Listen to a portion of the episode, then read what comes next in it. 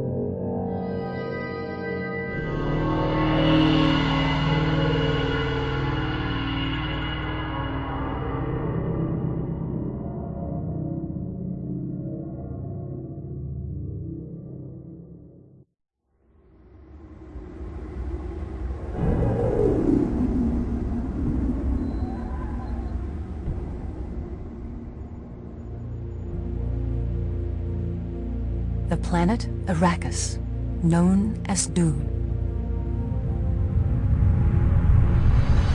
Land of Sand, home of the Spice Melange. The Spice controls the universe. Whoever controls Dune controls the Spice. The Emperor has proposed a challenge to each of the houses. The house which produces the most spice controls Dune. There are no set territories, no rules of engagement. Vast armies have arrived. Now three houses fight for control of Dune. The noble Atreides. The insidious Ordos. The evil Harkonnen. Only one house will prevail. On this planet, you will die. We have seen it.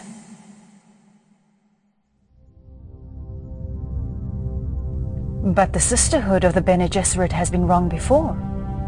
From time to time. I am Lady Elara, bound concubine and truthsayer to the Padishah Emperor. I booked your passage to Dune on this highliner. If the Emperor discovers this, I will be executed. He is not a compassionate man. You are here because of the prophecy. My sisterhood has studied your bloodline and your future. We have seen you die many times. We have also seen you rise to command vast armies bringing peace to Arrakis. Once. That is the prophecy. That is the future we seek. House Atreides. Yes. Of Caladan, the water world. A fleet of ornithopters ensures the Atreides' ultimate air power. And the noble Duke Leto seeks to ally with the stealthy Fremen desert warriors. If the Fremen agree, the Duke may become unstoppable. We know little of the Ordos. It is said their immense fortune comes of smuggling forbidden Ixian technologies into their icy planet. Their wealth makes them paranoid, but powerful. They are masters of sabotage and trickery. They will not trust you easily. No humanity remains in the Harkonnen of Giedi Prime. Only ruthlessness and brutality. Even their mentat is a ghola corpse, grown in a Tleilaxan flesh vat. The Baron vows to cut the ducal ring from Leto's hand, and his atomic weapons give the threat new meaning.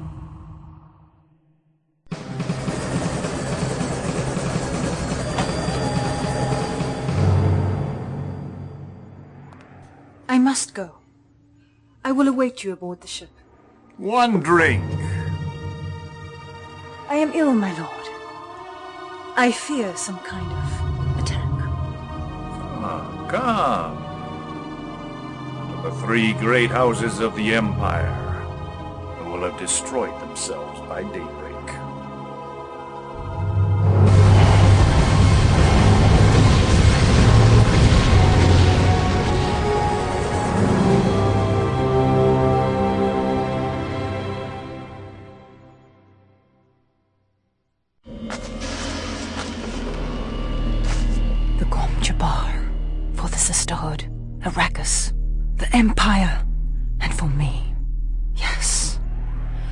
One for me.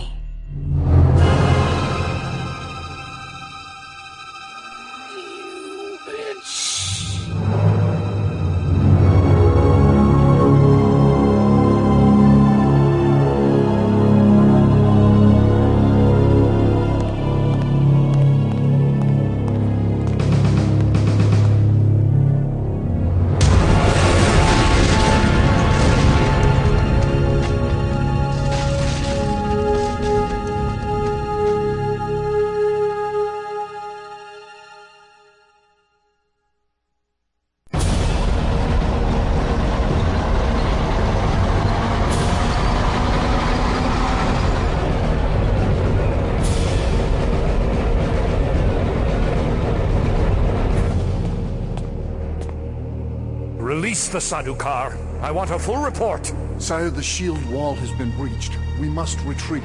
Retreat! I want a report! Sire, the shield wall is breached. The Sardaukar will be slaughtered. We must retreat! Retreat. The Emperor of the known universe. Retreat? With victory in sight.